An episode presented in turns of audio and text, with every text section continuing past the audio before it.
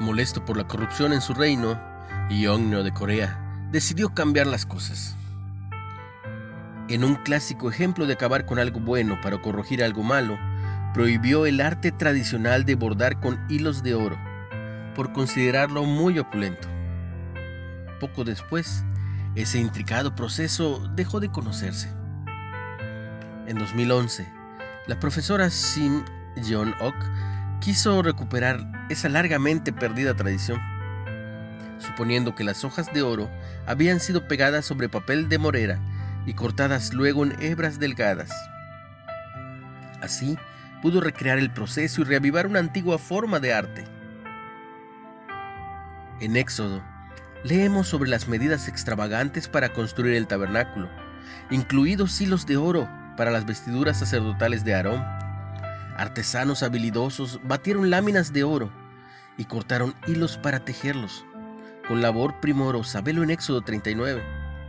Pero, ¿qué sucedió con toda esa artesanía exquisita? Las vestimentas simplemente se desgastaron, fueron llevadas como botín, o todo fue en vano. De ninguna manera. Todo el esfuerzo se hizo porque Dios había dado instrucciones específicas para hacerlas. Dios nos da encomendado algo a cada uno, algo para retribuirle al servirnos unos a otros. No importa cómo termine. Toda tarea hecha para nuestro Padre se vuelve un hilo que se extiende hasta la eternidad. Velo en 1 Corintios 15, 58.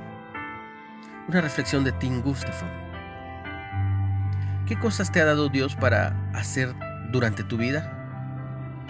¿Cómo cambiaría tu perspectiva si consideraras hasta lo más rutinario una obra para Él? Padre, ayúdame a servirte hoy pero en todo.